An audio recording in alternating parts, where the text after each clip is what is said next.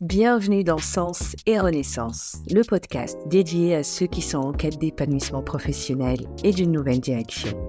Ici, on explore les histoires inspirantes de ceux qui ont osé se réinventer, qui ont choisi la renaissance professionnelle. Plongez avec nous dans des témoignages uniques et laissez-vous guider vers votre chemin de réalisation. Hello Cyril. Salut Tissem. Je suis très contente de t'accueillir dans Sens et Renaissance. Moi aussi. Merci pour l'invitation, ça fait vachement plaisir. Super. J'ai une première question, un peu spéciale, qui m'a euh, qui m'a été inspirée par toi. Tu veux pas que je me présente d'abord? Justement. Ah, en guise de présentation? Oui. D'accord. Alors, tu as toujours l'option présentation classique si Non, non, à ta sauce. Beaucoup mieux. Et tu pourrais choisir entre les deux. Mais cette, cette question, j'ai, je t'ai entendu la poser dans un de tes podcasts à une de tes invitées. D'accord. Et je l'ai trouvée extraordinaire. Elle m'a beaucoup, elle a résonné en moi. Et tu lui as demandé quelque chose comme euh, si tu devais décrire une de tes expériences qui te définit le moins, euh, non pas le moins mais le plus, ça serait quoi? Et euh, donc voilà, quelle est l'expérience où tu t'es en fait tu t'es révélé à toi? Il y en a deux. Mais je pense que je vais utiliser celle qui a été ma vraie renaissance. et comme le nom de ton podcast c'est Renaissance et que j'aime énormément, j'ai envie de te parler de l'ayahuasca.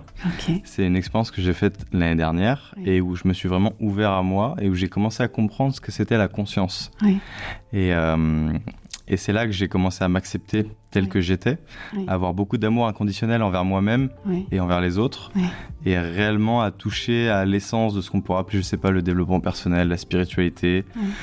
Il y a tout un tas de choses euh, différentes pour, euh, pour le qualifier avec des mots, mais c'est à ce moment-là que moi j'ai vécu cette, euh, cette expérience-là et que je me suis redécouvert. Donc il y a eu une vraie renaissance. Donc c'est cette expérience-là ouais, qui m'a et qu'est-ce que, qu'est-ce que ça dit de toi? Qui tu es, Cyril, en fait? C'est ça, Qui suis-je? Oui. C'est une bonne question. Mais oui, parce que tu vois souvent, moi je suis toujours très surprise par cette question de. On, commence à se présenter hmm. les uns aux autres et il y a tout de suite, bon, à part le prénom, qu'est-ce que tu fais dans la vie? Comme si ça nous. Comme si ce qu'on faisait dans la vie était censé nous définir. Pas du tout. Et toi, tu me parles de cette expérience. Qu'est-ce que ça dit de toi, cette expérience Ce que ça dit de moi, ça m'a ouvert davantage à mon hypersensibilité. Ça m'a ouvert davantage à ma curiosité sans limite sur certains sujets qui n'étaient euh, pas forcément, euh, comment dire, pas acceptés par la société, mais pas assez profondément traités pour moi. L'esprit, la conscience, euh, des choses que j'avais pas eu l'occasion de vraiment de pousser en profondeur et, et les émotions, bien évidemment. Les émotions, euh, des choses comme le jugement, l'acceptation de soi, toutes ces choses-là où ça m'a donné un champ des possibles, pas possibles, et c'est comme si j'avais englobé l'espace. Donc maintenant, quand je me présente, oui, j'ai pas peur de dire, je suis un humain, j'apprécie, euh, j'apprécie le côté sensibilité. Je m'intéresse aux gens parce que mm. c'est ce qui me définit. Mm. J'aime bien le contact humain, j'aime bien la communication. Mm. Je suis quelqu'un de curieux, je suis quelqu'un de très scientifique aussi, mais c'est un pendant de ma curiosité. Euh, je suis assez extraverti, j'aime être au contact des gens. Euh, voilà, je pense que c'est une, bonne esquisse ah de, qui je suis, de ma personnalité, plus que de ce que je fais. Parce qu'il y a l'être et il y a le faire. Là, je t'ai plus parlé de l'être, comment je suis. Je pense que c'est ce qui nous intéresse tous les deux. Ah, tous les deux, c'est exactement. On s'intéresse à l'essence de la personne, vraiment, qui elle est. Maintenant, évidemment, pour aussi être. Euh, parce que euh, c'est important de savoir ce que tu fais. Donc euh, là, on peut y aller naturellement maintenant que je sais qui ah. est Cyril. Ah, écoute, moi, qu'est-ce que je fais là actuellement, présentement? Ça fait un an et quelques que je suis sur un podcast qui s'appelle Time for Human. C'est aussi un projet, c'est aussi une entreprise. Euh, j'ai fait diverses choses. Je pense que ce qui m'intéresse le plus, c'est transmettre aux gens les connaissances que j'ai sur d'un côté la première partie de ma vie qui a été beaucoup les sciences. Moi, je suis un, de formation un ingénieur en énergie et ça me passionne. Donc, j'étudie beaucoup, entre autres, la physique quantique et tout ce qui est euh, interaction entre euh, les humains, le champ quantique, nos intentions, enfin, une sorte de condensé de développement personnel, mais avec saupoudré quand même de pas mal de sciences. Euh, et, d'un autre côté, bah, le contact aux gens, en fait, la transmission, le développement personnel, plus côté émotionnel, essence de l'être, etc., etc. Et c'est ça qui, c'est ça qui m'anime. Donc donc c'est ce que je fais. Voilà. Et j'invite d'ailleurs tous ceux qui nous écoutent aujourd'hui à aller découvrir ton podcast qui est extraordinaire. Alors moi, j'avais déjà entendu des un petit peu euh, parce que tu partages sur les réseaux des. Oui. euh, Mais ce week-end, comme tu venais, j'avais vraiment envie d'aller un peu plus loin et j'ai écouté, bon, pas tout, j'avoue, Oui. mais beaucoup, beaucoup de, pas mal d'épisodes qui, et avec des invités extraordinaires, avec des partages d'informations, de prise de conscience. Moi, j'ai Mm. eu des, j'ai eu des illuminations comme ça. Ah, bah, c'est génial. Tant mieux. Donc oui, j'encourage vraiment à, à aller découvrir tout Mm. cet univers de, bah, de conscience. Oui, Et- tu me fais vachement plaisir en me disant ça. Mais toute l'idée. Parce que, oui, ce que j'ai pas dit, c'est que le but, moi, euh, j'ai créé Time for Human. Mm.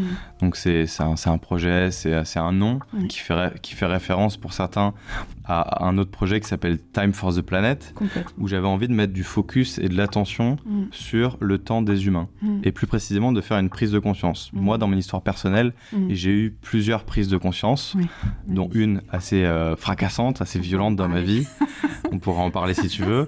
Et derrière, j'ai eu des prises de conscience successives sur comment je vis ma vie, qu'est-ce que je fais de ma vie, des questions profondes, mais à vraiment vivre.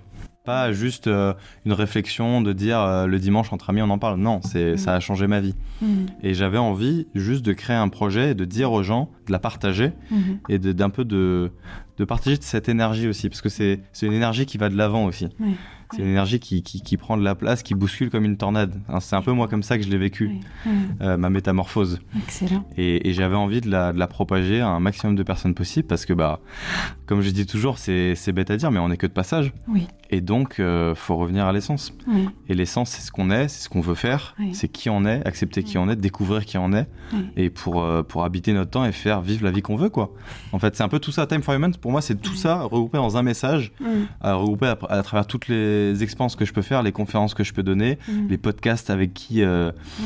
j'ai interagi, euh, en tant qu'invité, en tant qu'intervieweur, Mm. n'importe. Tu vois, c'est vraiment, c'est ça. Le message derrière mon projet, c'est ça. Magnifique. Mais tu vois, tu parles de, de métamorphose, tu as parlé beaucoup de sens, de renaissance, Mhm. et moi, évidemment, ça me parle beaucoup. Et euh, j'ai envie de te poser la question, quel a été le processus chez toi? Qu'est-ce qui t'a emmené jusqu'à jusqu'à là? Est-ce que ça a toujours été présent? Euh, Est-ce qu'il y a eu un moment Comment, comment tu as cheminé? Comment ça se passait pour toi avant? Avant, j'étais un petit garçon très studieux. Ouais. Pendant toute une partie de ma vie, j'étais euh, la personne qui suivait les steps.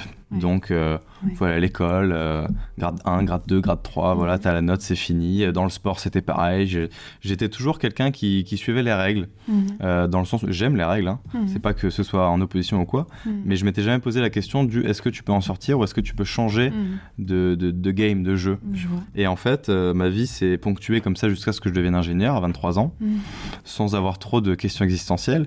Et puis c'est là où j'ai vraiment, je me suis dit, faut que j'ouvre à quelque chose d'autre. Ouais. Et la seule manière que j'ai eu de, de vraiment me sortir de l'environnement, c'est je suis parti en sac à dos tout seul en Asie Ouais. et j'ai voyagé Ouais. seul. Et, et c'est là que vraiment le, le processus, il a commencé véritablement, je pense, et que tous mes questionnements d'ordre euh, de toutes sortes, hein, euh, scientifiques, métaphysiques, sur la Terre, le monde, les gens, les cultures, les religions, pourquoi on est là, qu'est-ce qu'on fait, quel métier tu veux faire, comment est-ce que tu as envie de vivre, enfin bref, tout ça, ça s'est aggloméré à travers ce voyage. J'ai Mhm. pu faire une introspection profonde où je me suis demandé qu'est-ce que je voulais faire.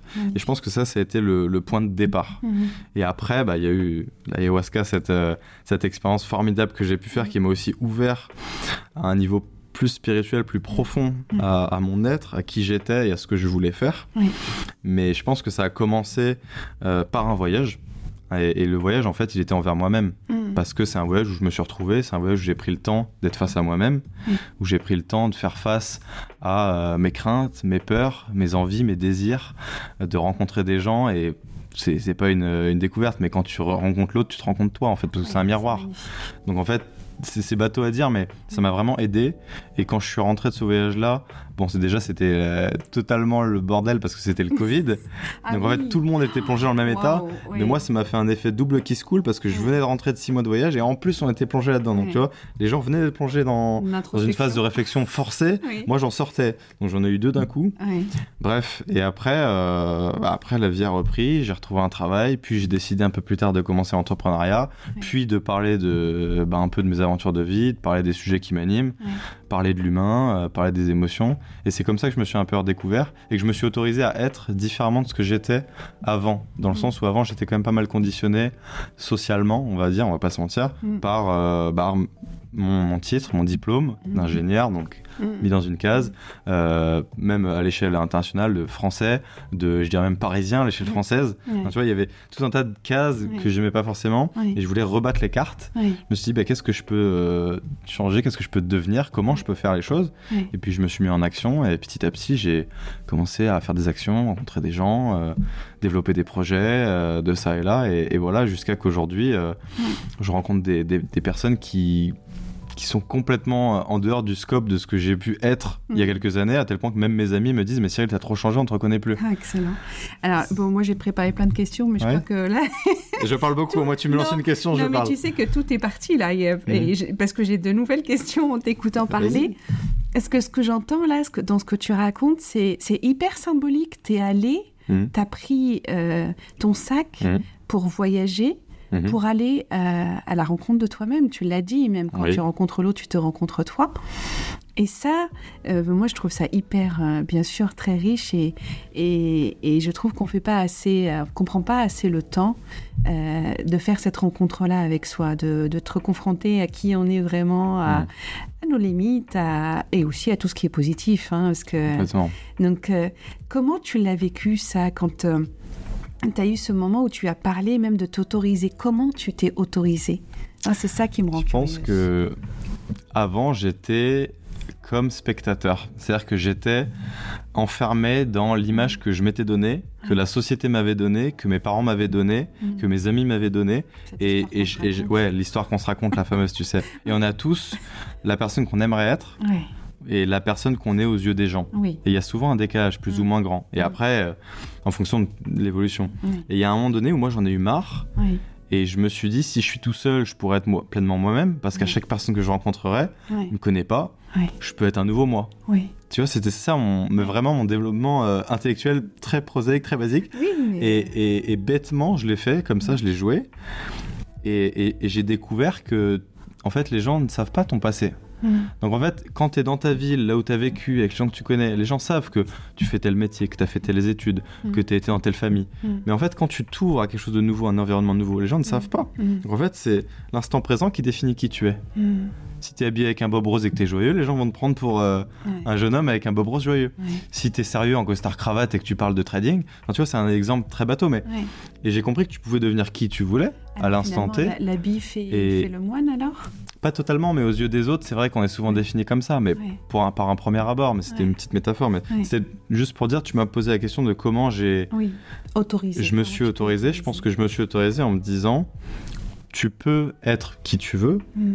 Et si tu peux être qui tu veux, tu peux être toi-même. Parce mm. que quand bien même tu peux être ingénieur, quand même tu peux être euh, mm. entrepreneur, je l'étais pas forcément à l'époque, bah, qu'est-ce qui t'en sépare en fait? Le simple fait qui t'en sépare, c'est d'essayer et de, de, te présenter aux autres en tant que tel et voir ce qui se passe. Comme... Qu'est-ce que tu as vu, toi, du coup? Moi, ce que j'ai vu, c'est beaucoup d'épanouissement. Surtout euh, après ma dernière renaissance, de dire, euh, d'assumer pleinement mon caractère plus qu'un titre, une étiquette. Mm. Parce que comme tu l'as dit en introduction, on se définit souvent par son métier ou par qu'est-ce que tu fais dans la vie. Mais on, peut faire plein de choses dans la vie. Moi, j'espère que j'aurai plein de métiers. Moi, j'ai été ingénieur, j'ai été commercial, je suis entrepreneur. C'est des métiers, ça, on peut changer de métier. Mm. Mais on change pas qui on est au fond. je suis toujours la même personne, je suis toujours Cyril Solder. J'ai toujours été dans ces trois activités, j'ai toujours été la même personne. J'ai toujours été hypersensible, j'ai toujours été intéressé par les autres et curieux des autres et dans l'humanité, toujours été bavard. Enfin, c'est un c'est des traits de caractère qui restent, mais pourtant tu les montres pas avec le même degré, je pense, de sincérité. Et là, je me suis dit, euh, dans la personne que je veux être aux yeux des autres, mm. je veux tout incarner ensemble, mm. euh, tout rendre entre, guillemets visible et pas le cacher, mm. parce que moi, ça me permet de m'épanouir et d'être mieux. Comme si quelqu'un euh, disait presque comme un coming out, tu vois. Oui mais euh, de s'autoriser à être qui tu, qui tu es réellement aux yeux de tout le monde. Et je Parce que toi, tu as toujours su, en fait, qui tu étais. C'était, où est-ce que j'étais là et tu as eu besoin, d'abord, toi, de le vivre de manière. Euh, en solitaire. Euh, en solitaire, comme tu l'expliques si bien, tu es parti en sac à dos. Et une fois que tu l'as pleinement senti, que tu t'es pleinement mhm. connecté, Tu as ressenti à ce moment-là le besoin de, de faire ton coming out? J'aime bien cette idée de. Ouais, c'est un peu ça. que... C'est un peu ça. Et je pense que, comme tu dis, il y a deux phases. Il y a la phase où tu testes dans ton coin tout seul, tu vois comment tu te sens. Mm, mm. Et après, il y a la phase où tu assumes devant tout le monde que tu fais ça. Mais ça peut être euh, une reconversion professionnelle ou, comme tu dis, toi, une renaissance. Mais une renaissance, c'est professionnel, mais c'est personnel aussi. Bien sûr. Parce que c'est qui tu es. Oui. Et qui tu es, ça change pas.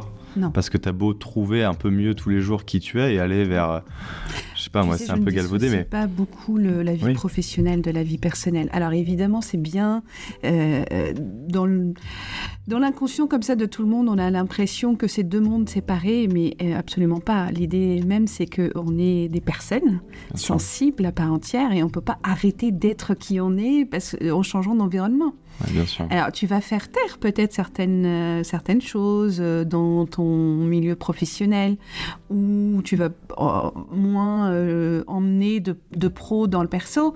Ça encore, tu peux le gérer, mais C'est l'équilibre, ouais. ce qui, ce qui tu es, ce n'est Mm. pas possible. Donc, moi, je dis que c'est c'est communicant, c'est un. Oui, en- un communicant, voilà. tout à fait. Après, tu peux mettre des sas pour séparer un Je- peu ces. je- Moi, dans ta question, ce que je vois, la profondeur de la question, c'est Mm. est-ce que tu es assez confiant Mm. en toi et en les autres Oui, pour montrer qui tu es euh, aux yeux de tout le monde? Oui, Parce que c'est comme euh, souvent on prend l'exemple des gens qui disent en développement personnel euh, mais pourquoi tu serais pas comme tu es tout seul avec les gens? Ouais. Quand tu es chez toi ou quand tu es avec tes amis, pourquoi tu serais pas? Parce que tu es bien quand tu es. oui. Et en fait, c'est juste que t'as pas la confiance peut-être de montrer qui tu es aux autres. Oui, Moi, il y avait un, un côté où j'étais à l'époque, j'étais peut-être pas assez confiant pour montrer tous les aspects de ma personnalité. oui. Alors, Maintenant, je le suis. Et peut-être que c'est euh, bah, certaines expériences de vie Mm. qui m'ont montré, qui m'ont apprises. Mm. En fait, tu as tout intérêt à les montrer parce que bah, tu attires des gens comme toi, Mm. tu repousses des gens qui sont différents. Mm. Le tri de la vie fait que tu te sens mieux, tu es plus épanoui parce que tu vas vers ce qui t'intéresse, vers ce qui t'attire. Et au final, euh, bah, c'est plus fluide en fait. Puis cette- on a cette capacité aussi un petit peu de s'adapter. Alors, euh, c'est pas qu'on est forcément différent, mais on peut être plusieurs personnes en même temps. On le disait tout à l'heure, hein, on est complexe en réalité. hein, c'est pas, ultra complexe. c'est pas très. Il n'y a pas un mode d'emploi. Et se connaître, c'est bien, mais ça veut dire, c'est pas se connaître en tant que euh, une personne euh, bien euh, délimitée. euh, Jamais délimité. non. Pour moi, je pense qu'il y a un piège Oui. dans, enfin, dans, une vie d'humain, c'est de se dire j'ai une identité, Oui. c'est un carré, j'en sors jamais. Oui. En fait, l'identité, pour moi, c'est comme l'énergie, c'est miscible, ça n'a pas de frontières. C'est-à-dire que tu, tu fais que changer. Donc, ton énergie, ton énergie et ton identité, elle ne fait que changer. À, à un tel âge, avec un tel voyage, un tel rencontre, un telle personne qui est avec toi, Oui. Tout change et tout évolue. Oui. Donc en fait, la personne que je suis maintenant, ce sera pas la même que dans 5 ans. Oui. C'était pas la même qu'il y a 5 ans. Oui. Et tant mieux. Parce qu'en fait, je suis toujours moi, mais une différente version de moi-même. Oui. Alors moi, dans le développement personnel, tu vois, je me. Moi, il y a un premier mot qui me vient, mais c'est pas celui que j'avais envie. C'est, euh, je me bats pas, mais j'ai un petit peu de difficulté à accepter le mot changement. Oui. Parce que je, je ne crois pas qu'on change. Et D'ailleurs, je, je fais l'analogie avec euh, l'iPhone. L'iPhone n'a pas vraiment changé depuis qu'il est. euh, c'est toujours un téléphone tactile. Ça a été l'un des premiers téléphones tactiles. Il évolue. Il évolue, exactement. Et moi, je parle volontiers d'évolution que de changement parce que. Je pense que c'est un mot qui fait peur. Non? Le changement? Ah, Je pense, hein, je te coupe en disant ça, je suis désolé. Ah non, non, pas du Je tout. pense que le changement, c'est un mot où tu as l'impression qu'on va tout changer. Oui. Alors qu'en fait, évolution, c'est juste itératif. C'est Oui, Il y a juste un petit truc qui évolue. oui, oui. Un changement, c'est vertigineux. J'ai ce mot-là depuis le début de la journée, je sais pas pourquoi. Mmh, Place-le, t'as raison. Et alors que l'évolution, oui, ça veut dire que je vais aller vers. euh, Il y a aussi l'autre mot, une meilleure version de soi. Je crois que ça, c'est aussi un peu. Ça, euh, Voilà, je crois qu'on est, une, on est une version déjà merveilleuse de, de nous-mêmes. En tout cas, ce Ah qu'il y a en nous, on n'est que. euh, on est toujours lumière, parfait. Enfin, je veux dire, c'est on c'est est bizarre de dire on est imparfait, on Voilà. est machin. Le On corps, l'esprit, Oui. tout ce qu'on est. on- Enfin, pour moi, hein, moi, ma vision des choses. T'imagines tout ce que moi il fonctionne là pendant qu'on est en train de parler, tout ce Ouais, qu'il est en train de faire. Oui, Euh, On est des êtres parfaits. Alors attention, on est, je suis pas en train de dire qu'on est, euh, on se comprend. Et l'idée c'est de s'accepter aussi tel que nous sommes, avec nos euh, défis, nos challenges. D'ailleurs, tiens, non, ma question, c'est quand tu as fait cette renaissance là, quel, Mhm. quel, euh, quel défi tu as rencontré avec toi et avec les autres aussi? Quel défi j'ai rencontré Mm.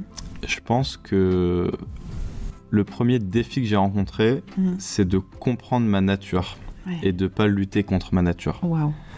Ma nature, c'est j'aime beaucoup parler, je suis à fond sur la communication. Ouais. Encore là, l'autre jour, j'étais en soirée, rien à voir, mais je parlais que avec les gens. Les gens me disent ah, Tu parles trop, arrête.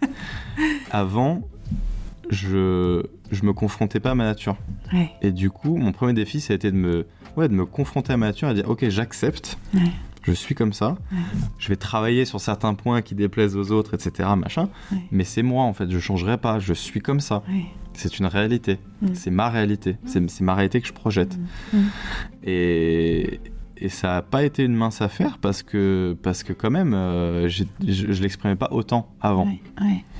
Et hum, donc, ouais, en termes d'acceptation, tu parlais d'acceptation, Oui, complètement. c'était une grosse phase d'acceptation. Et comment tu as travaillé ça? Est-ce que euh, alors moi j'ai une idée à travers ce que tu as déjà expliqué, ce que euh, ce que je connais un petit peu de toi, mais Oui.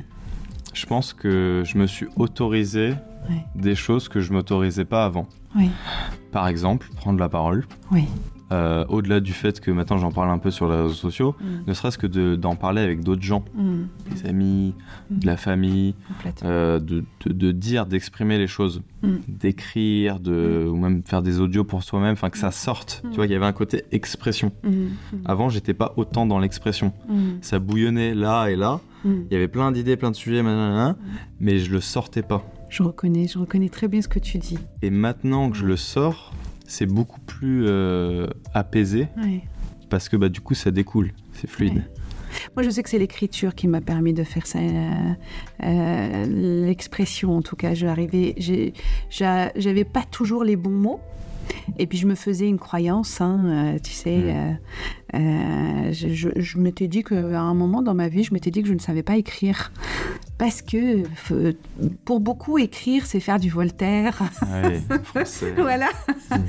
Et, et c'est très bien, tant mieux ceux qui ont le verbe. Moi, j'ai j'ai une grande admiration, mais je pense que c'est ouvert à tout le monde. Bien sûr. Pas que je pense, je, je suis sûre que c'est ouvert à tout le monde et que c'est une des meilleures expressions. Mm. Parce que euh, ça permet aussi de s'alléger émotionnellement. Le trop-plein, tu vois, dont tu Mm. parlais là, de, ça Ouais. bouillonne. Mm. L'écriture, ça a été pour moi, par exemple, un, un exercice très libératoire. Oui. Et toi? Moi, je pense que ça n'avait pas été l'écriture en premier lieu. Ouais. En premier lieu, c'était d'accepter mes émotions. Ouais.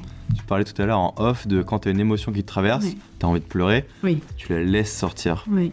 Avant, je me l'autorisais pas. Oui. Je savais que c'était là, mais je me l'autorisais pas. Maintenant, je le fais.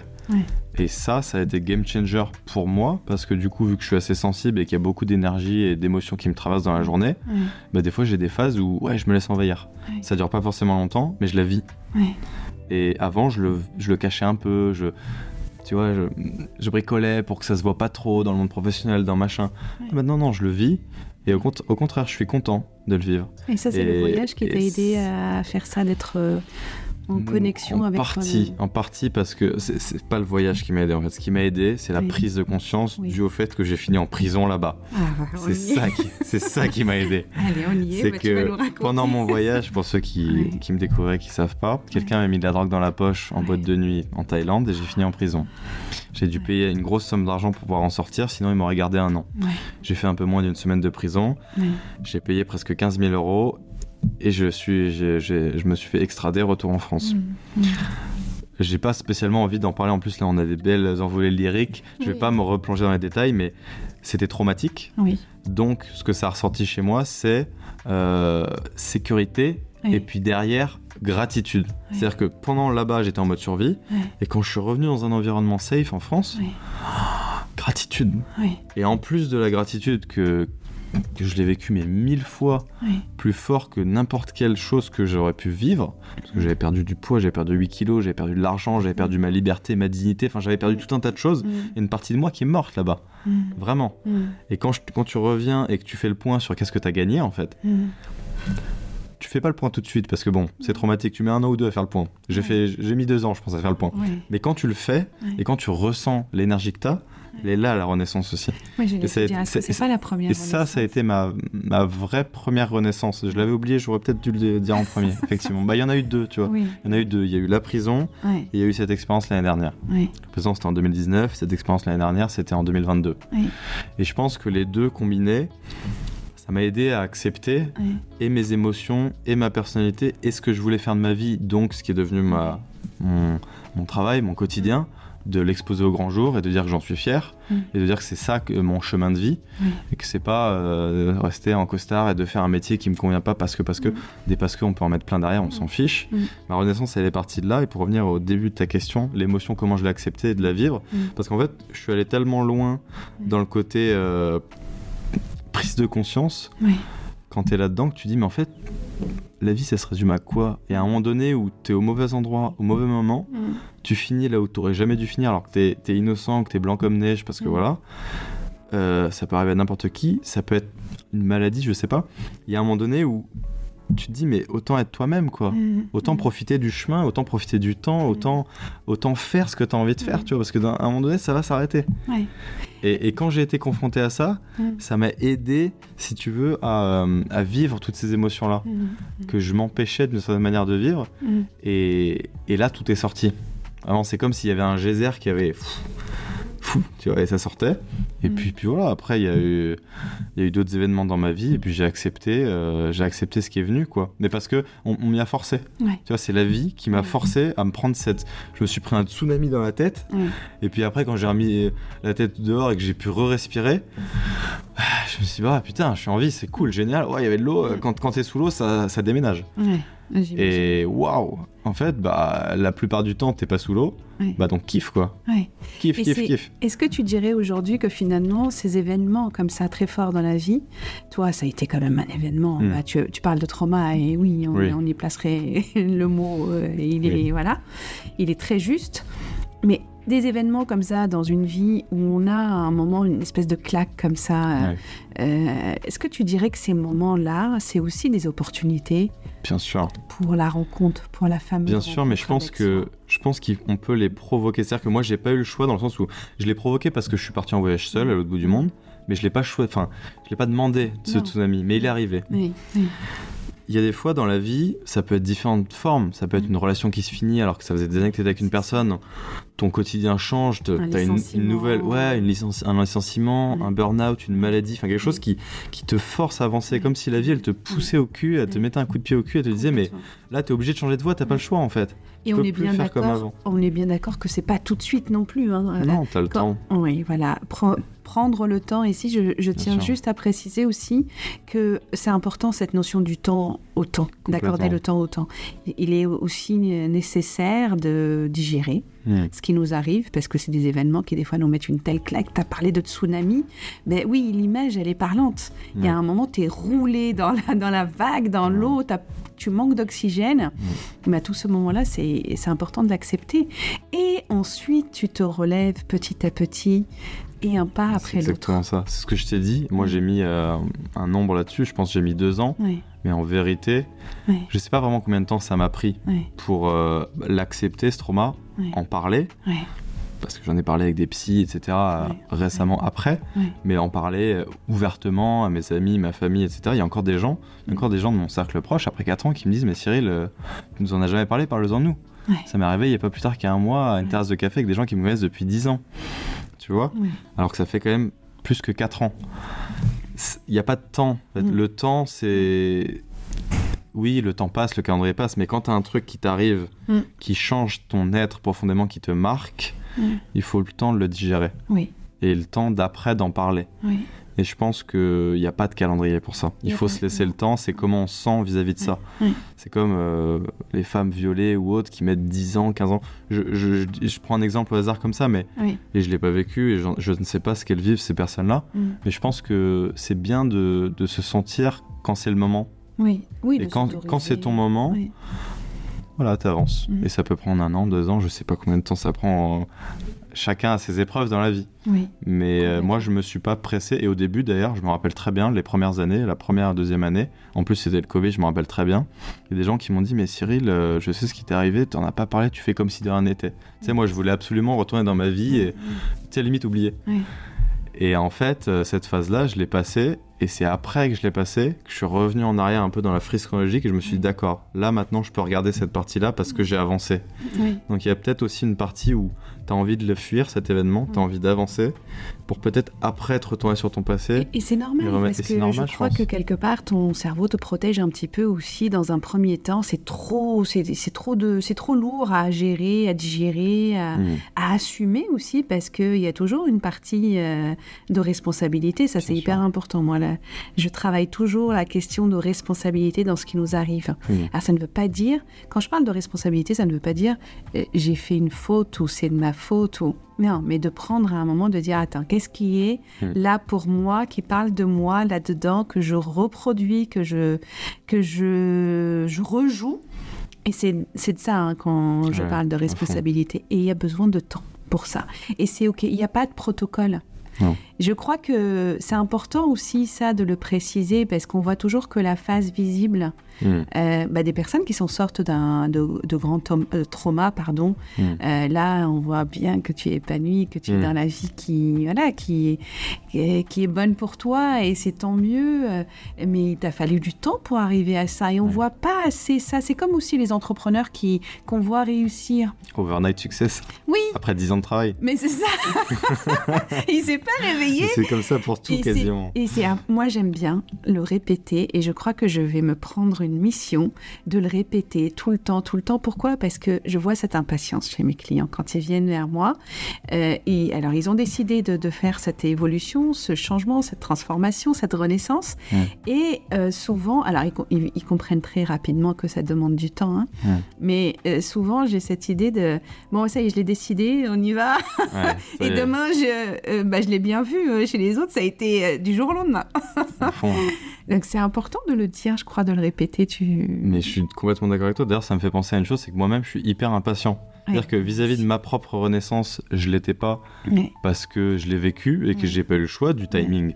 Mais quand c'est quelque chose que je veux impulser, je veux que ça aille vite. Mais s'il y a bien un truc que tu peux pas accélérer, c'est ton développement personnel dans le sens au, sens large de ta vie hein, quand tu dézoomes, pas sur une action de dire je veux faire du sport ou je veux me mettre à plus m'écouter, être moi-même. C'est vraiment en dézoomant sur les années ce qui t'arrive, on peut pas accélérer personne, il n'y a pas une baguette magique et on dit voilà, là tu vas faire une année en accéléré tu vas voir ce qui va pas et tu vas, tu vas pivoter. Bah non, sur tes relations, ta famille, ton métier, c'est impossible. Oui, mais dans l'ère où on est à chercher tout le temps des hacks. Euh, il n'y a pas de hack. Y a aucun... Moi je le dis en tout cas pour ma, pour ma chapelle, pour Time for Human, pour ce que je dis, il n'y a aucun hack pour accélérer. Enfin, pour moi, c'est juste comme tu dis, c'est être face à soi-même, prendre le temps. Mm. Et je dirais même à l'inverse que c'est la voie la plus longue et la plus fastidieuse d'être face à soi-même qui apporte le plus de résultats rapidement. Je suis d'accord. En se coupant de l'extérieur. Je suis d'accord. Je suis assez d'accord avec ça. Et moi, je dis que s'il doit y avoir un hack, euh, en plus de s'autoriser, d'accepter ce qu'on vit et d'en prendre conscience, parce que voilà, euh, c'est l'action. Bien sûr. Après, bon, moi, je suis, je ne jure que par l'action, parce que euh, parce que c'est dans l'action que tu réalises aussi hmm. de quoi tu es capable. Mais bien sûr. Parce que si tu continues à euh, réfléchir à comment tu vas faire, à comment tu et tu peux y passer du temps et à changer de stratégie et à chercher un hack et à passer du temps à chercher des hacks et des solutions miracles. Et en fait, passe à l'action et tu verras quoi, tu vas apprendre. Le réel il bouscule tout, de toute manière. Tu sais jamais ce qui va se passer. C'est génial. Les erreurs, elles sont, elles sont extraordinaires, elles sont une source d'apprentissage. Moi, je sais pas si tu es déjà parti à l'aventure, à l'inconnu, mais moi, ce que j'ai fait là, le voyage, c'est la seule fois de ma vie où j'avais pas prévu un truc. Et j'ai juste prévu la première nuit. Je restais pendant des mois. Mm. Le truc, c'est que quand tu prévois pas, il se passe forcément des choses. Mm. Et vu que tu acceptes, parce qu'en plus, il y a plusieurs euh, compétences dedans qui se développent, il y a le lâcher prise, il y a euh, d'accepter ce qui se passe, et il y a de construire en avançant sur le chemin. Et toutes ces choses-là font que bah, petit à petit, tu comprends que ça le fait en fait. Et ça se passe même peut-être mieux que ce que tu aurais imaginé. Complètement. J'avoue et, tout ça, c'est dans l'action. Moi, j'ai jamais, je suis jamais partie à l'aventure, c'est vrai. Hum, et tu vois, c'est quelque chose aujourd'hui, je me dis, euh, ouais, en fait, c'est là, c'est quelque hmm. part et je le ferai bien. ça viendra un jour. voilà. Et euh, par contre, j'ai toujours, euh, dès que ça me fait très peur, je le fais. Je passe à l'action. Je me jette c'est ça, je n'ai jamais. jamais de- Alors, je sais pas, mais c'est ce que. Tu sais, j'ai un enfant qui a 11 ans et je lui, et je lui explique souvent que le courage, c'est pas d'être fort euh, et de ne pas avoir peur. C'est d'avoir peur et d'y aller quand même. C'est beau. Je savais que tu allais dire cette phrase, je l'avais en tête. Oui, mais Elle est belle. Ouais. Mais oui, Mais c'est exactement Et ça. j'arrête pas de lui répéter ça, parce que c'est important qu'il comprenne que... euh, mais la peur, d'ailleurs, c'est une bonne chose. Ça veut Mm. dire aussi qu'il se passe des choses importantes. Et moi, plus j'ai peur, et plus ça- il y a quelque chose pour moi derrière ça. Mm. C'est-à-dire qu'il y a quelque chose à découvrir sur moi. Et on passe son temps, en réalité, à, à se découvrir, à apprendre Bien des sûr. choses sur soi. Bien sûr. J'en arrive à une question quand même que j'ai préparée. Ah, vas-y. J'ai- fait exprès de laisser un, tout à l'heure, un silence. c'était. Oui, c'est très bien, c'est parfait comme ça. J'ai, euh, je me demande jusqu'à quelle mesure aussi euh, on emmène des choses de, de nous avant la Renaissance? Et toi, qu'est-ce que tu as pris avec toi en compétences en... C'est une très bonne question. Je oui. saurais pas quantifier, Oui, mais je pense que le mois d'avant est toujours là. C'est juste que c'est comme si j'avais rajouté, ou plutôt enlevé des, des- des filtres en fait Ouais. sur, euh, sur ce que j'acceptais de montrer et d'être. Donc euh, le Cyril, euh, ordonné, scientifique, cartésien, qui a une vie quand même euh, plus ou moins rangée, était là et je, je l'ai toujours dans ma vie. oui. Mais il y a un Cyril peut-être plus audacieux, plus euh, extraverti, plus qui ose des choses, Oui, qui s'est greffé par-dessus et Oui. qui s'est mélangé à l'ancien pour évoluer comme un Pokémon qui aurait muté. Mais le fond, il reste le même. Et je sais pas de combien de pourcents, sûrement de beaucoup. Parce que c'est comme, je pense que tout ce qui est inconscient et ce qui est conscient, c'est Oui. 95%, Oui, c'est 5% ça. quasiment. Donc en fait, tu changes pas. euh, Non, plus pour, pour revenir sur le mot du changement, mais c'est pas énormissime en fait le changement. C'est pas comme si j'avais eu un autre prénom, euh, un autre corps, une autre façon de parler. C'est toujours moi. Je me, je m'habille toujours plus ou moins de la même manière. Je marche de la même manière. Je parle de la même manière. Enfin, tu vois, c'est une renaissance, mais. Qui est pas si grande que ça. Pour moi, elle paraît grande parce que je Mm. m'autorise à faire tout un tas de choses. Je m'autorise à être différemment. Mm. Et je pense qu'au fond, 95% de- du mois d'avant, il est le même que du mois de maintenant. C'est un cap en fait finalement qui qui- qu'on réoriente un peu. Et cette question, elle est importante parce que je tiens à rassurer aussi les personnes qui vivent Mhm. un petit peu en ce moment un besoin peut-être de transformation, de renaissance. C'est que ils ne partent jamais, on ne part jamais d'une page blanche. Non. Et on ça. va au contraire, c'est ce moment-là de renaissance, c'est important de se poser aussi, de s'autoriser à se poser Mm. pour euh, redécouvrir toutes les euh, forces qu'on a déjà, parce que c'est avec ça qu'on va partir. Bien sûr. En même temps aussi avec euh, ouais, qu'est-ce qui me bloque. Mais parce que moi, ce que je trouve le plus beau dans la Renaissance, et c'est- j'adore ce mot-là, c'est Mhm. comme la page blanche. Mm. C'est-à-dire que des bouquins, on en a déjà écrit mille depuis Oui. qu'on est né, Oui. des journées, des mois, des vacances, des rencontres, des machins. Il y a déjà plein de trucs dans notre mémoire, dans notre cerveau. Mais on a le droit de prendre une page blanche et de réécrire un nouveau bouquin en fait. qui dure une semaine, un mois, un an, et ça pour tous les pans de notre vie. Et ça, c'est ça pour moi la Renaissance, c'est que tu peux renaître plusieurs fois d'affilée. oui. Il y a souvent une réminiscence, enfin une, une grosse éclosion de ce que tu t'autorisais pas. Ouais, et ouais. puis après, moi, c'est pour ça que je, moi, je, moi, je pense que des renaissances, j'en ai eu plusieurs. Mais quand tu l'as fait une fois, tu sais que tu peux le refaire. Tu sais que tu as le droit de recommencer une page blanche Mm. à zéro en ayant toujours en mémoire et en compétence tout ce que tu avais avant. Que ce soit dans le professionnel ou dans le personnel ou avec les gens dans les relations. oui. Enfin, moi, moi, c'est ça qui me sécurise d'un côté confiance, Oui. tu vois. Ah je me dis, c'est pour ça. Et en plus, j'aime bien, je trouve ça excitant d'un côté. Bah. Parce que tu t'autorises à aller euh, dans des nouveaux champs de compétences, dans, des nouveaux, dans des nouvelles activités. Enfin, tu vois, il y a un moment donné où je voulais faire plein de nouvelles activités, Mm. un peu comme parler des nouvelles langues. C'est infini, en fait. Et t'as Ah le- oui, oui. t'as le droit de t'autoriser à aller faire ces choses-là. Mais tout en gardant la personne que tu es, les compétences d'avant. Donc, ouais, c'est. Pour, pour- moi, il y a un côté euh, très excitant, très curieux. Oui.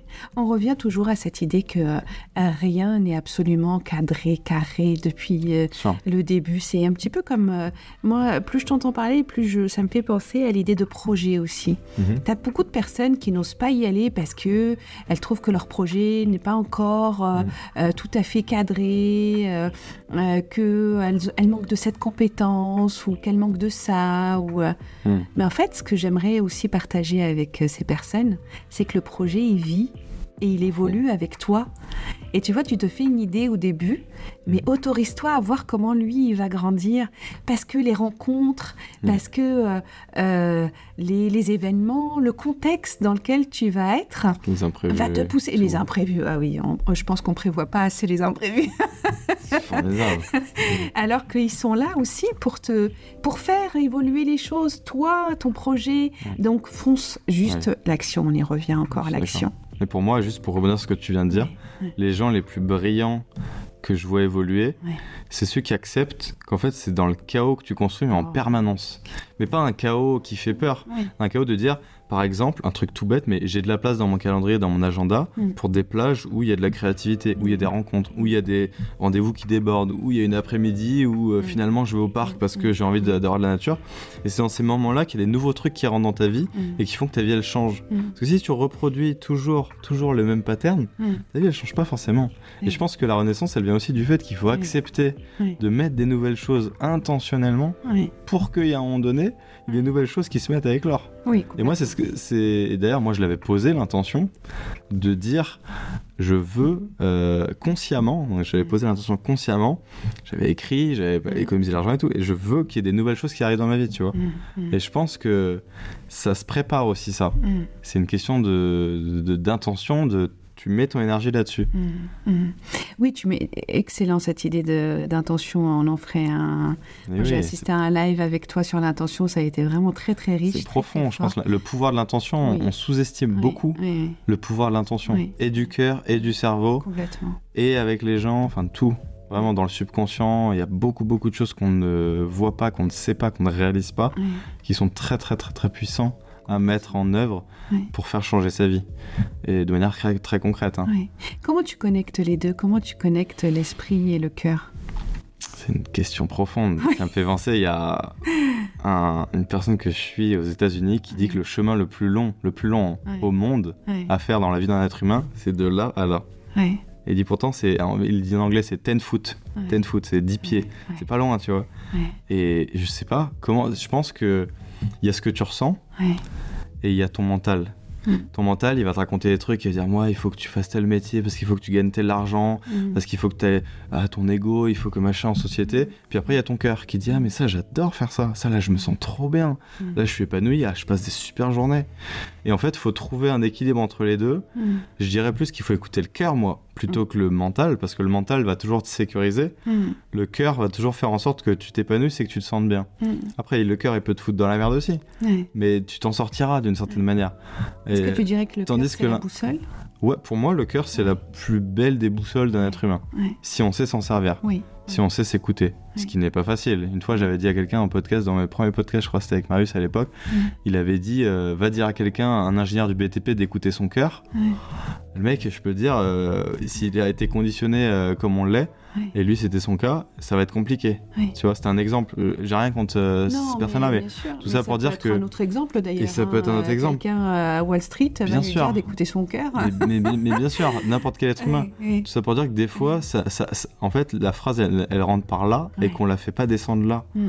Parce que pour moi, écouter son cœur, c'est ressentir en fait. Ouais. C'est quand tu es avec quelqu'un, ressentir ses émotions. C'est quand tu fais quelque chose, essayer de prendre de la hauteur et dire comment je me sens. Mm. C'est ça, écouter son cœur. Mm. Et après, tu fais les bilans que tu as à faire. Mais euh, c'est- une action en fait. C'est pas passif. Tu fais partie du truc. Ton cœur, il est là, il vit, il bat. Et c'est ça qui est, enfin, pour moi, c'est- fabuleux. Alors que le mental, lui, bon, tu peux le contrôler, mais il tourne tout seul. Le cœur, il est, il est vivant. Il est bien vivant. Et quand il s'arrête, c'est fini. Donc en plus, faut, faut vraiment, euh, faut en prendre soin, quoi. Pour moi, c'est- ouais, c'est la plus belle des boussoles Ouais. pour toutes les décisions que tu puisses faire. Mm. euh, si tu veux prendre directement l'information à la source. Mm. Mais encore faut-il apprendre à lire la boussole. Et ce qui est pas facile, la gestion des émotions, euh. Apprendre à s'écouter, apprendre à s'accepter, à s'autoriser. Donc c'est tout ce cheminement dont tu parles depuis tout à l'heure. Oui, Et on, on le vit forcément quand on a des événements comme ça qui nous poussent Mm. à euh, remettre en question euh, l'ordre euh, habituel, Établi, ouais. établi. Oui. Donc là, tu te rends compte que voilà, il y a ce cœur qui bat, qui a toujours, qui a toujours été là, Toujours, qui a toujours sonné à la porte, frappé pour dire. fond, on le pour- sait. Oui, on le sait. on le sait. Chacun sait qui il est au fond de lui. quand t'enlèves tous les masques, les trucs, les machins, quand tu te regardes, tu sais qui tu es, tu sais comment t'es, ce que t'aimes faire, avec qui t'aimes être, tu sais ce que tu le sens en fait. Mais voilà. Moi, je pose souvent la question euh, aux personnes euh, qui vivent une renaissance. Euh, mhm. est-ce que dans ce que tu vis aujourd'hui, dans ta renaissance, est-ce qu'il y a des choses que tu retrouves dans ton, de ton enfance? Pourquoi je parle de ça? Parce que dans cette enfance, et tu en as parlé tout à l'heure, mhm. on est complètement connecté à soi. Mhm. On est pur, on est, euh, euh, on est simple en fait. Allez, on va pas aller chercher. Mhm. Euh, et on va vers les choses qui nous font vibrer, tout simplement. Se ment pas nous-mêmes. Non, il n'y a pas d'histoire. ça raconte pas d'histoire. Mais oui, à fond. Donc il y avait des choses qu'on faisait déjà qui nous faisaient kiffer, vibrer. Est-ce que toi, tu, tu, le retrouves ça? Parce que ah je cherche à. En fait, je cherche à. Reconnecter mon enfant à l'intérieur. C'est tellement Alors, Pas que, euh, et à confirmer une intuition que j'ai. Moi, je pense que quand j'étais tout petit, j'aimais déjà beaucoup étudier les gens, j'aimais déjà beaucoup euh, mm. les émotions, j'aimais déjà beaucoup toutes ces choses-là. J'aimais aussi l'astrophysique et comprendre comment l'univers fonctionnait. Je passais des nuits blanches à essayer de comprendre. Et j'avais pas compris le lien entre les deux au passage. À un niveau spirituel beaucoup plus profond. De qu'est-ce qu'on vient faire là, etc. etc. Parenthèse, tu vois, je veux pas rentrer dans cette dimension-là. Mais je me posais beaucoup de questions à ce niveau-là que je partageais assez peu avec l'extérieur. Et je pense, que, alors que moi, dans ma tête, ça occupait 95% de la boîte, quoi. Oui, oui, oui. Et je pense qu'à force de bah, la vie qui s'écoule, petit à petit dans la boîte, il y a de moins en moins de place pour ces questions-là. Donc tu les, tu les réfrènes, tu les réfrènes, tu les réfrènes, jusqu'à un moment donné où elles ont ressurgi. Et donc là, oui, en fait, tout ce que je traite depuis quelques années, depuis ma renaissance, mm. je pense que in fine, c'est tout ce que j'avais vécu dans l'enfance qui me passionnait, qui m'intéressait, où j'avais une curiosité dévorante, monstrueuse, que j'ai peut-être pas pu bah, Mm. juste aller vers cette voie-là naturellement, ou alors que c'était pas designé pour moi à ce moment-là, j'en sais rien. Mm. Mais ouais, c'est sûr, il y a un lien entre les deux, forcément. Plus ça va et plus ça confirme, parce qu'à chaque fois que je pose cette question, on, me rejoint dans l'idée que mm. dans ce dans quoi la personne s'épanouit aujourd'hui, ça a un petit peu un lien, de près ou de loin, avec ce qu'elle faisait déjà dans son enfance et qui la faisait vibrer. Donc c'est vrai que c'est pour ça aussi que j'invite les personnes qui nous écoutent aujourd'hui, qui peuvent des fois se dire non mais moi j'ai pas de talent. Alors déjà ça ça n'existe pas, on a tous des talents uniques qui font de nous des personnes spéciales. Allez chercher dans l'enfance, allez, allez chercher ces joies simples qui, euh, quand euh, je sais pas ce que vous faisiez, mais quand vous le faisiez, ça vous rendait heureux tout simplement. Ouais, c'est une bonne, c'est un bon conseil. Et puis même si on se souvient pas, je pense que de refaire des choses et de se rappeler comment on se sentait quand on était petit, ça aide. Parce que des fois c'est loin. Mais en fait, c'est pas si loin que ça parce que dans notre tête, nous, la pellicule, elle, fait, elle fait quelques secondes, on se rappelle de beaucoup, beaucoup de choses. Le corps se rappelle. Quand tu refais une activité que tu n'avais pas fait depuis 15 ans, je sais pas, du cheval ou du tennis, tu te, tu te rappelles le petit toi qui t'étais, comment tu étais content, quand machin, ou au centre aéré, tu vois, des trucs à la con. Hein. moi, je me rappelle, j'ai des souvenirs des trucs, je me dis, ah ouais, c'est ça, ça, j'aimais bien, tu vois. Et ouais, effectivement, c'est lié.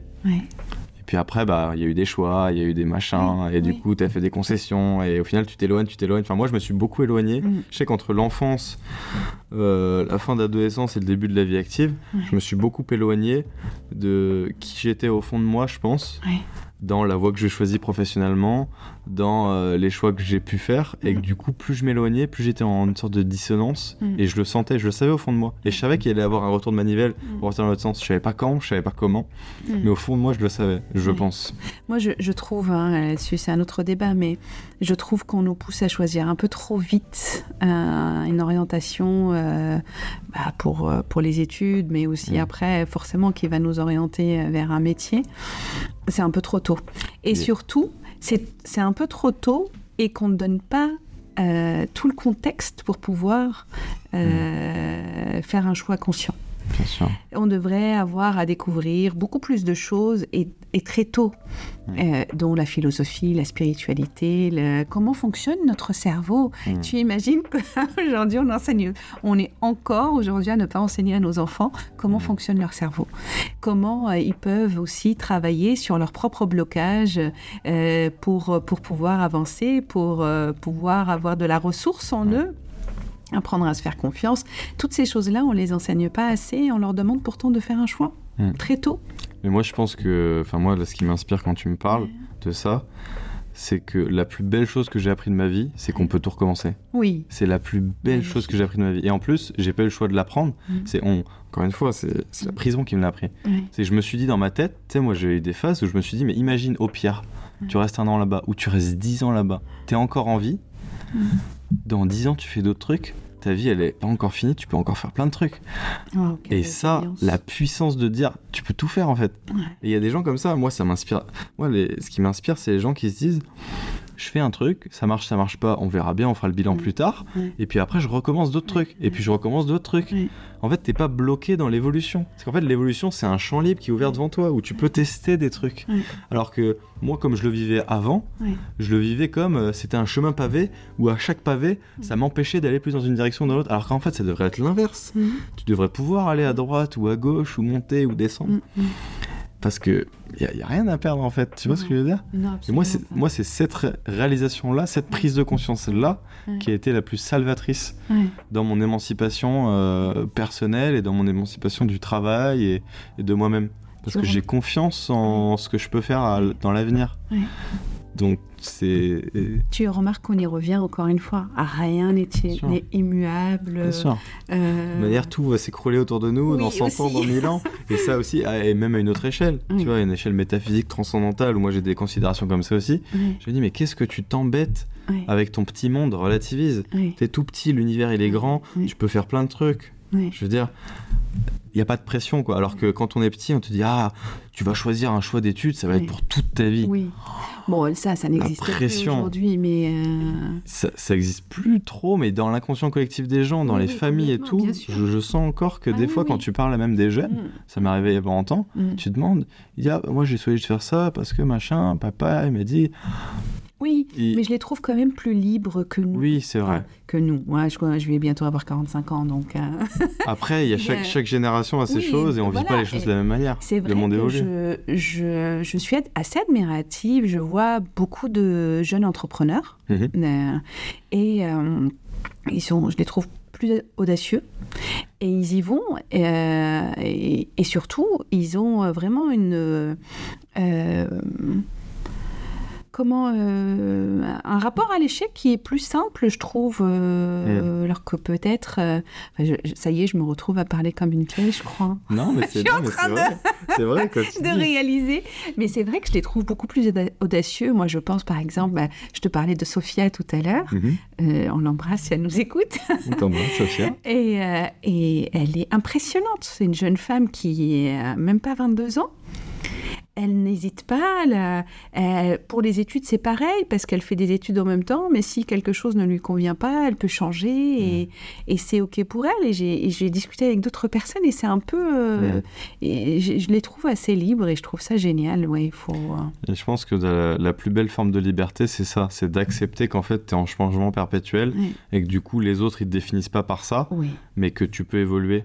Ouais. Je pense, euh, le- c'est bateau, mais de dire des fois, ta vie, elle est en chantier, Mm. littéralement aux autres gens, et qu'ils acceptent de te voir comme ça, et que toi, tu acceptes de te montrer comme ça, Ouais. ça te permet d'évoluer tout le temps. Et ça, ça te donne une liberté. Enfin, moi, les, les moments de ma vie où je me suis senti le plus libre, c'est paradoxalement les moments où ma vie, elle était le plus en chantier. Alors que quand tu cherches, enfin, la stabilité, pas forcément matérielle ou financière, mais quand tu cherches la stabilité aux yeux du regard des autres, aux yeux de toi-même, c'est là que tu t'enfermes dans quelque chose et tu tu t'autorises plus que à être libre, cette, euh, à être audacieux, à tenter des choses, à sortir un peu du cadre que tu t'étais fixé. Alors qu'en fait, il n'y a pas de cadre en fait. Ça n'existe pas le cadre, c'est dans ta tête. C'est des histoires qu'on se raconte en fait. Est-ce que c'est cette fameuse euh, zone de confort là? Ouais, bien sûr. Il y a de ça, ouais.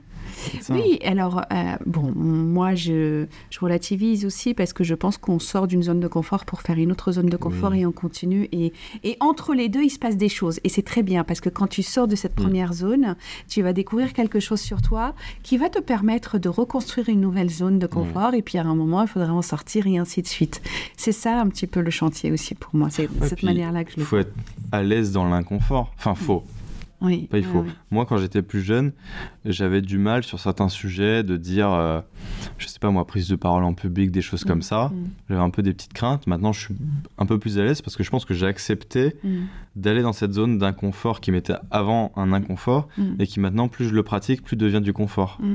Mm. Et qu'en fait, plus tu vas dans cette zone-là et que tu la, tu la domestiques, tu Mm. la regardes sous tous les angles, tu regardes comment les gens y font, tu regardes comment toi tu fais, comment tu réagis, puis en fait, tu te rends compte que c'est pas si terrifiant que ça. Ouais. Et donc, tu, en, en la pratiquant, tu la démystifies un peu. Ouais. Et, tu- et limite, tu prends plaisir et après, tu la switches complètement. Moi, je ne savais pas que j'avais un problème de prise de parole en public. Ouais. Et je l'ai découvert lors d'une prise de parole en public. Tétanie. Ah oui, j'ai fait une paralysie faciale. C'est vrai Je Ah oui. J'ai dit comme ça. D'accord. Ah ouais, tu souriais. Oui, j'ai bloqué sur un sourire.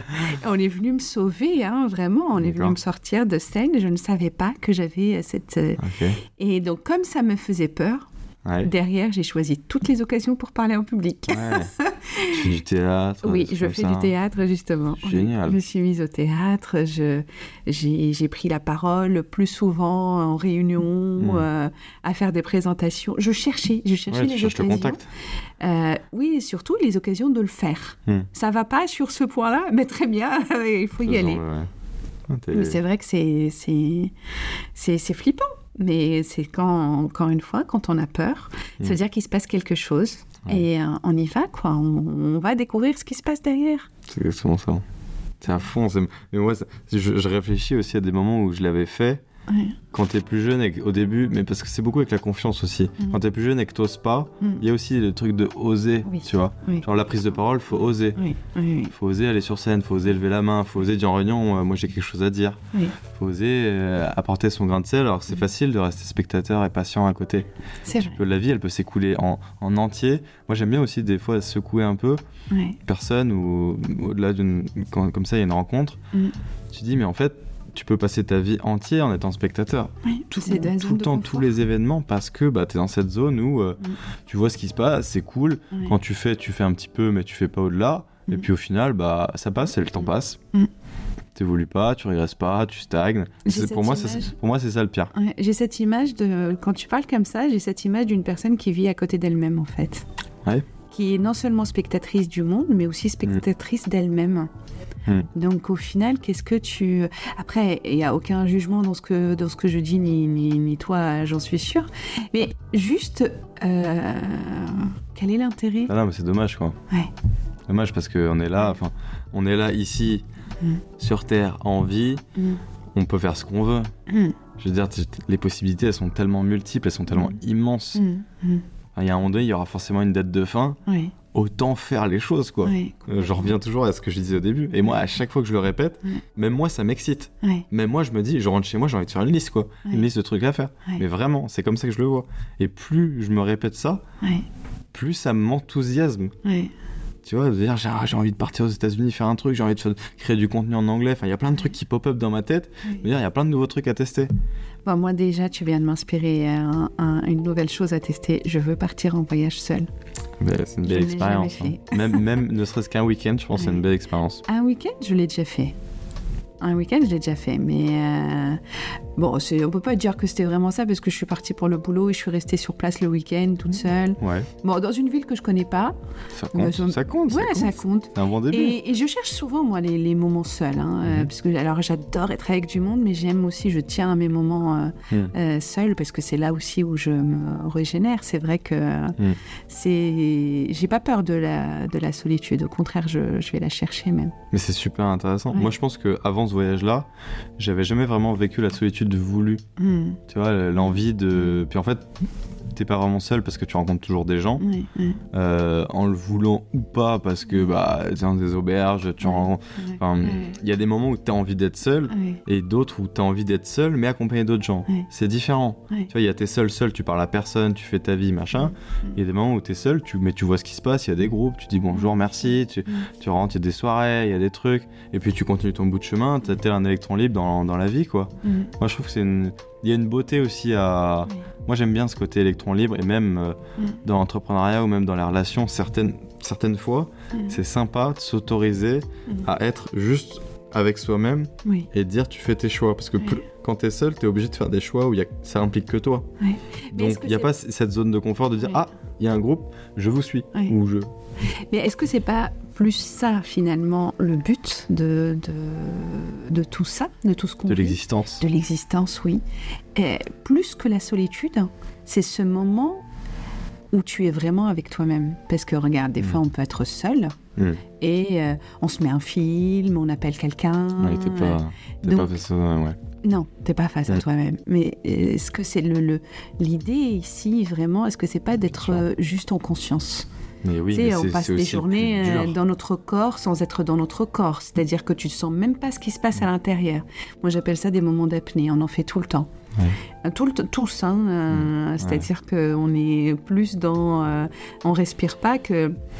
Regarde, la le premier réflexe qui, est, qui, nous arrive quand on est face à quelque chose comme ça d'un peu dur, c'est de, de, de respirer. Ouais, de respirer parce qu'on on est souvent dans, en apnée.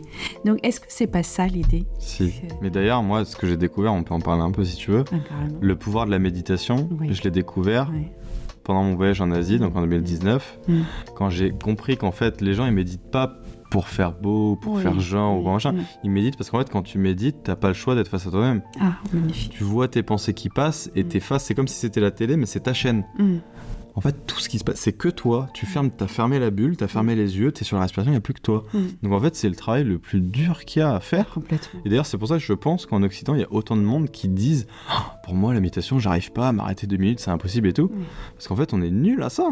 Oui, alors, parce qu'il y a aussi cette idée, tu me diras si tu es d'accord, c'est que souvent, on mélange.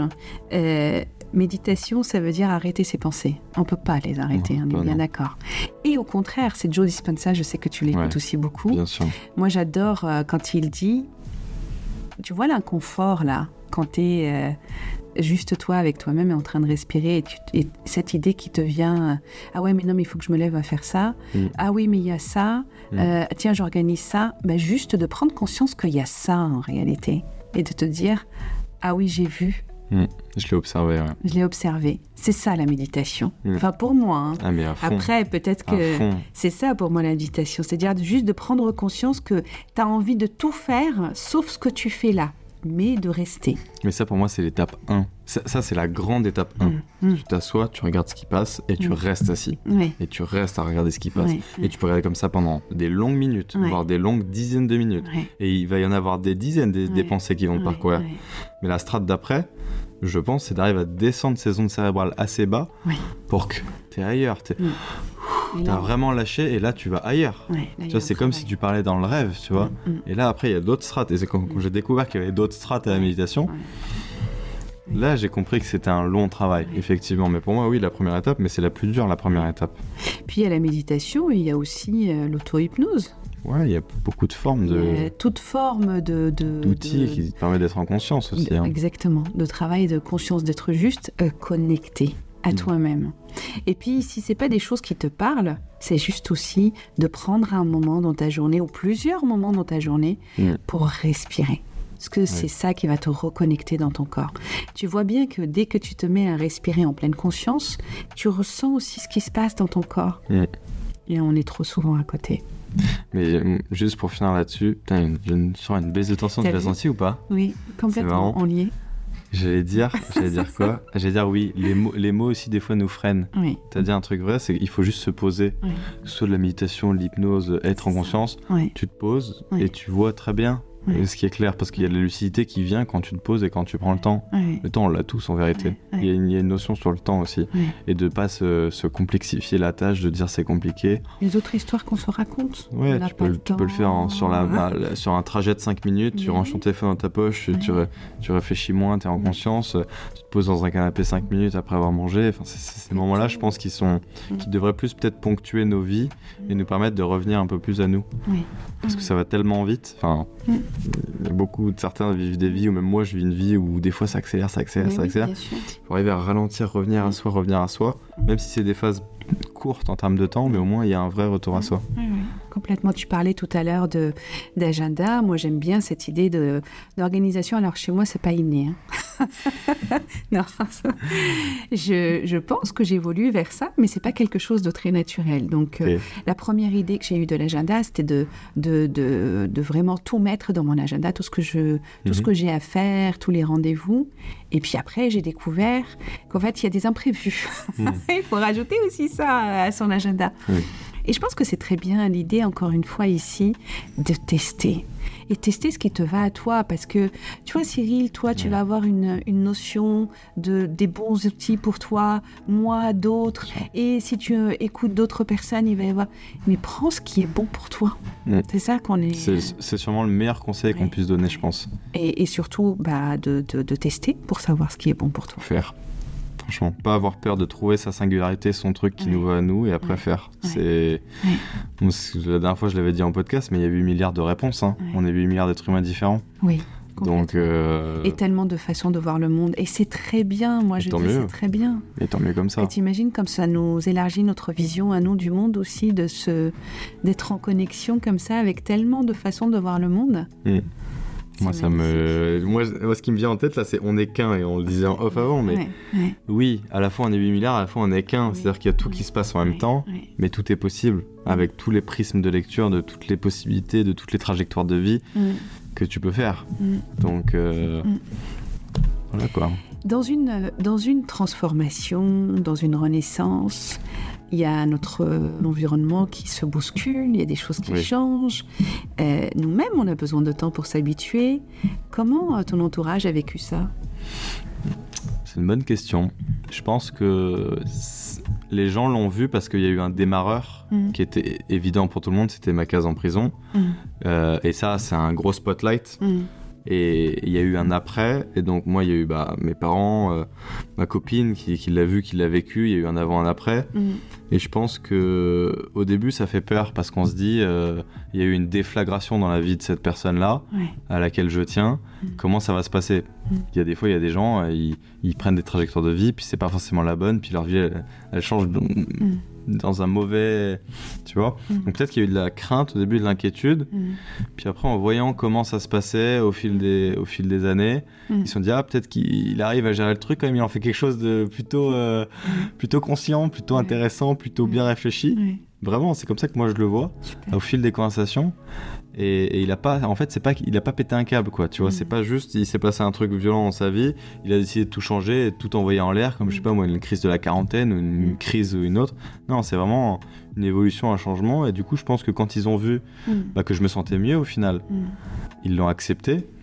Et ils se sont dit, bah, il a changé, il a évolué, il est, il est plus comme ci que comme ça avant, bah, bah tant mieux. Mm. Et puis, puis peut-être qu'il va rechanger, et puis c'est, puis c'est bien. Mm. Mais je pense qu'au début, ouais, il y a eu peut-être un petit peu de crainte, un mm. petit peu de, ah, c'est, c'est étonnant, c'est nouveau, peut-être que ça va rechanger.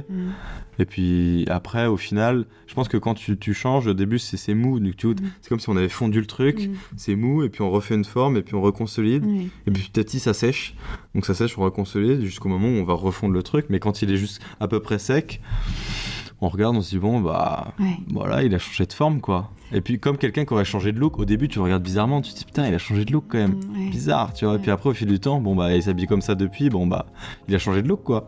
En fait il a changé de look, il a changé de métier, il a changé de, c'est des exemples mais on on s'y fait quoi. C'est ça. Oh, il y a une belle prise de conscience aussi que j'ai eue vis-à-vis de mon entourage qui m'a vu changer mm. et qui, eux, bah, ils ont aussi évolué en quelques années, en 3-4 ans, mm. mais mm. peut-être il y a eu moins peut-être de changements pour certaines personnes de mon entourage qui se disent euh, bah, l'évolution que tu as faite, nous on l'a vu d'un point de vue extérieur, hmm. donc euh, c'est impressionnant parce que tu as quand même pas mal changé. Mais d'un autre côté, nous aussi on va changer, donc on aura tous des phases d'évolution. Hmm. Et en fait, il faut être humble et il faut accepter, je pense, de voir changer les autres pour que nous-mêmes on se dise, on se donne de l'espace pour se dire moi-même je, pourrais changer ou je peux changer.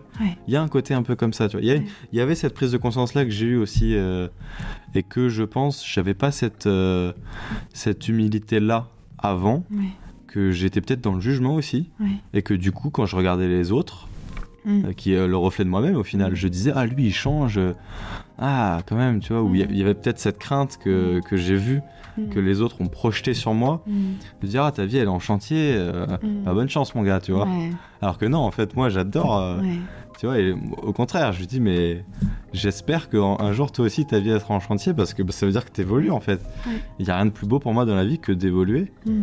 Donc au final le regard de l'autre qui se pose sur toi, qui te dit, qui te qui va, qui va te donner une info sur lui mm. et sur toi d'une certaine manière, parce que c'est le, regard qu'il pose sur toi, mm. il va te dire ça, mais il va te donner des infos sur les deux, en fait, sur les deux personnes.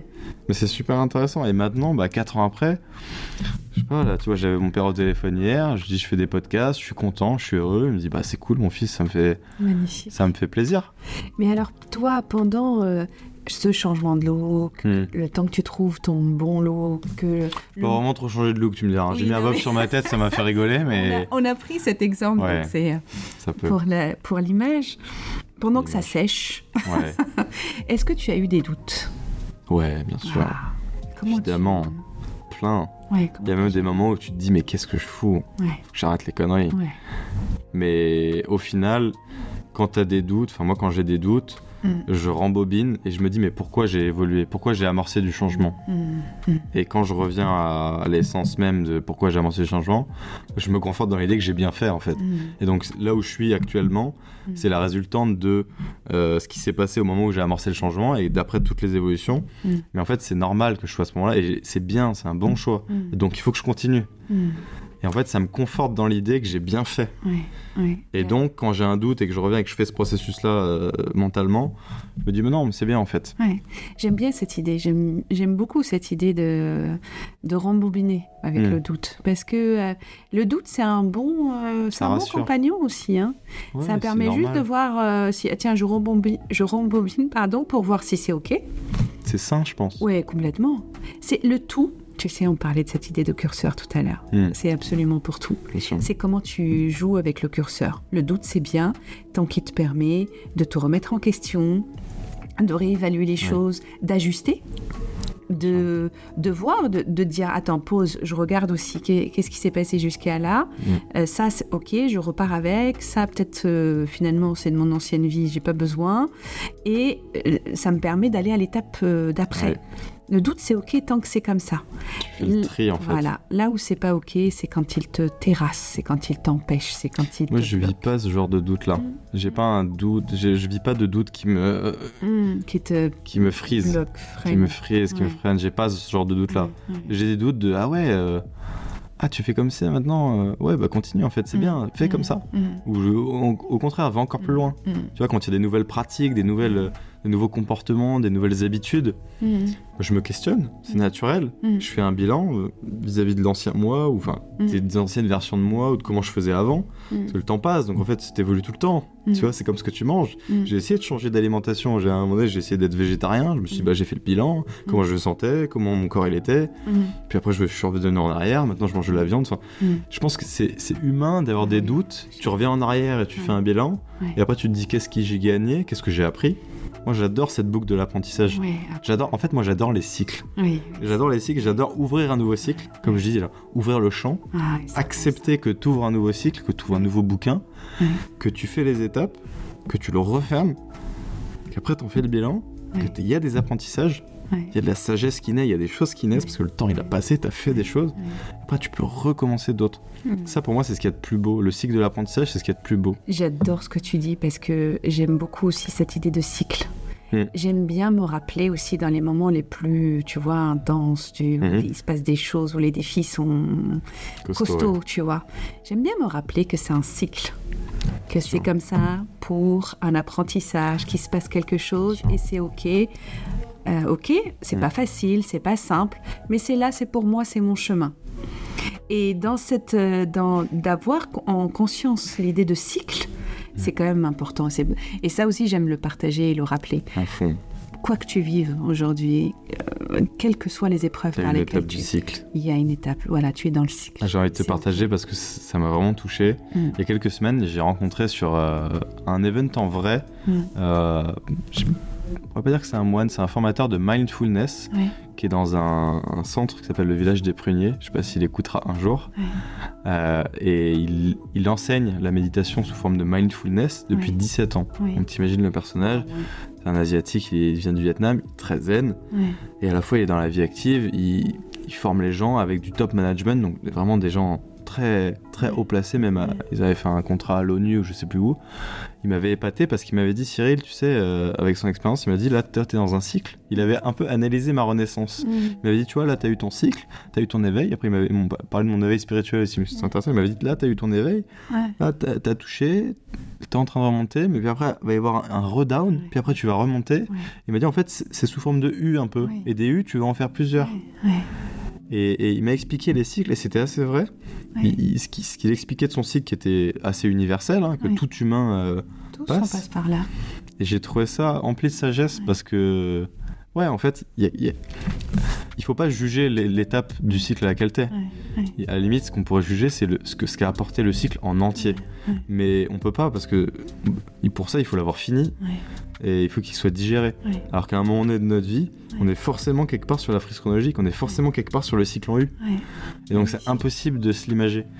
Mais quand c'est quelqu'un d'autre qui te le dit en miroir, qui analyse un peu ta vie en discutant, je trouve ça, c'est pour ça que le coaching c'est fabuleux. Et même juste, il me coachait pas, c'était juste un échange comme ça. Et c'était, j'ai réalisé des choses, je me suis dit mais c'est, c'est, formidable en fait cette notion de cycle. Vraiment merci de partager ça euh, avec nous parce que c'est, je trouve que c'est rassurant. C'est important de rappeler autour de nous que, parce qu'on on, on, oublie, on n'en prend pas conscience mm. que euh, d'abord tu t'es déjà remis de beaucoup de choses. Bien sûr. Ça aussi tu t'en remettras. Mmh. À fond. Et c'est un cycle. Tout est cyclique. Les hauts, les bas, les. Et même des gros, gros, gros bas. Je pense qu'il y a des, des fois, non mais des fois le bas il est tellement bas mmh. qu'on se dit j'y arriverai pas. Mmh. Et ça peut être un deuil, ça peut être quelque chose vraiment de violent, violent. Des fois des gens qui te disent limite ouais, j'ai abandonné, c'est bon, j'ai give up. Mais non, en fait, même le plus gros débat, on peut le surmonter. Et puis, il peut y avoir. Euh, c'est allégorique, certains ne l'entendront pas de la même oreille que moi, mais après l'obscurité, il y a de la lumière, il y a toujours la lumière au fond du tunnel. Mais vraiment. Même moi, des histoires de dingue comme ça, et moi, mon histoire, c'est Pipicha à côté de certains. Genre, moi, j'ai regardé un film, je crois que c'est le film qui m'a le plus retourné le bide. le film, il s'appelle Désigné coupable. C'est un mec, je le pitch en deux secondes, mais je sais pas pourquoi je le raconte, mais c'est important pour moi à l'instant T, qui a été euh, foutu à Guantanamo pendant 15 ans. Ah. le mec, il était innocent. Parce qu'il était dans une famille où c'était le cousin de Ben Laden. Le mec, il a rien demandé à personne, c'était le cousin de machin. Hmm. Je connais pas sa vie. Il a mangé 15 ans de Guantanamo, le gars. Il est encore en vie. Il en a fait un film. Hmm. Maintenant, il kiffe. 15 hmm. ans, t'imagines, jour et nuit. 15 ans, c'est un morceau, 15 hein. ans quoi. Et, et tu le vois, il est lumineux. Tu te dis, mais comment un individu qui a traversé autant d'obscurité hmm. peut être aussi lumineux hmm. C'est fou quand même. Hmm. Mais vraiment, genre, moi j'en ai chialé de ce film. Et tu regardes la photo du mec en vrai, le vrai gars, il doit avoir une cinquantaine d'années, il a encore envie, et peut-être qu'il va encore vivre 50 ans, j'espère pour lui. Tu te dis, waouh! Moi, ça me rappelle l'histoire de Nelson Mandela. Ouais, oui. Combien d'années il a passé Je crois 27 ans. Et il est sorti de là avec du pardon. Avec du pardon. Mais parce que tu transmutes. Le temps, je pense que plus tu passes du temps à manger du noir, mm. plus il en ressort à un moment donné un truc beau. Mm. Parce que tu peux pas juste. Y a pas, après le noir, il n'y a pas le noir. Après le noir, il y a le blanc. Mm. pour moi, c'est comme ça que je le vois. Tu vois. Donc plus t'en manges, plus t'en manges, plus t'as des galères, t'as des galères, t'as des galères. À un moment donné, forcément, tu sors du tunnel. C'est obligé. C'est pas opaque le truc. Et c'est beau. Et puis rappelons que le pardon aussi, c'est le meilleur cadeau qu'on puisse se faire à soi, en fait. Quand tu pardonnes à l'autre, alors c'est pas c'est pas juste un acte. C'est pour toi. C'est pour toi. C'est ultra puissant. Parce que, parce que quand on n'est pas dans le pardon, on est dans le ressenti. Le ressenti, ça tue. Hmm. Ça tue de l'intérieur. C'est pas, c'est pas bon. Hmm. C'est pas bon de, se, de, de, traverser la vie avec des choses comme ça. Je suis d'accord avec toi. Le pardon, c'est un beau cadeau. Hyper, hyper puissant et important, et c'est pour soi. Et je pense que quand tu l'as expérimenté une fois, oui. c'est un muscle. Tu disais ça tout à l'heure. Tu, tu, tu, pardonnes, tu te détaches de ces énergies-là. Parce que tu vois que ça te fait du tort. C'est comme la colère. Quand tu as de la colère, en fait, tu en as à l'intérieur de toi, tu en as pour les autres, mais tu en as à l'intérieur de toi. Mm. Quand tu t'en défais, tu es plus mm. léger. Mm, ah non, le pardon, c'est puissant. Waouh, là aussi ça vient de. Ouais, c'est bien. J'ai bien aimé cette, j'ai bien aimé cette petite session là. C'était profond, c'était intense. Ah, j'ai aimé. Excellent. Moi, je crois que j'ai fait aucune question de presque de ce que j'ai préparé. Tu peux essayer de regarder tes petites questions, mais là. Non, juste. Euh, avant de, avant de, d'arrêter, j'aimerais euh, vraiment que tu puisses partager euh, quels sont les conseils, voilà, que tu partagerais, si tu veux bien, avec les personnes qui, qui sont peut-être dans euh, l'envie de renaître ou qui vivent une renaissance avec tout le chaos qui peut des fois accompagner une renaissance. Qu'est-ce que tu leur partagerais Je pense que le premier conseil partage que je leur dirais, c'est n'oubliez pas que c'est un jeu. Ouais. N'oubliez pas que c'est il y a un moment donné la vie, on va tous mourir. C'est fatal à dire, mais ça fait ça fait redescendre la pression un peu. Donc n'oubliez pas que c'est un jeu et que quoi qu'il se passe, il y aura des downs, il y aura des hauts, mais c'est pas très grave. Tant que vous n'êtes pas euh, au fin fond d'une prison ou vous n'êtes pas euh, sur un lit d'hôpital parce que vous avez le cancer en phase terminale, mm. bah, vous continuez à jouer. Vous êtes toujours dans le game. Mm. Donc tout est possible. Mm. Et donc ça, gros message d'espoir. Et puis après, euh, autorisez-vous. Il n'y a, pas, a pas de limite. Tout est possible selon vous. Vous faites vos règles. Je pense que chacun voit midi à sa porte et que ouais, tout est possible. C'est aussi simple que ça. C'est un jeu et tout est possible. Mhm. Alors après, des fois, quand c'est noir, le jeu il est dur, certes, mais ça reste un jeu et il faut pas l'oublier. Mhm. Magnifique. Merci pour tout ça. Merci à toi, c'était cool. Je vais partager toute ton actualité euh, sur euh, plaisir. Euh, les, infos de, du, de l'épisode. Je suis arrivée, ça y est, bah je Est-ce que tu as, toi, quelque chose à annoncer sur tes, ton actualité?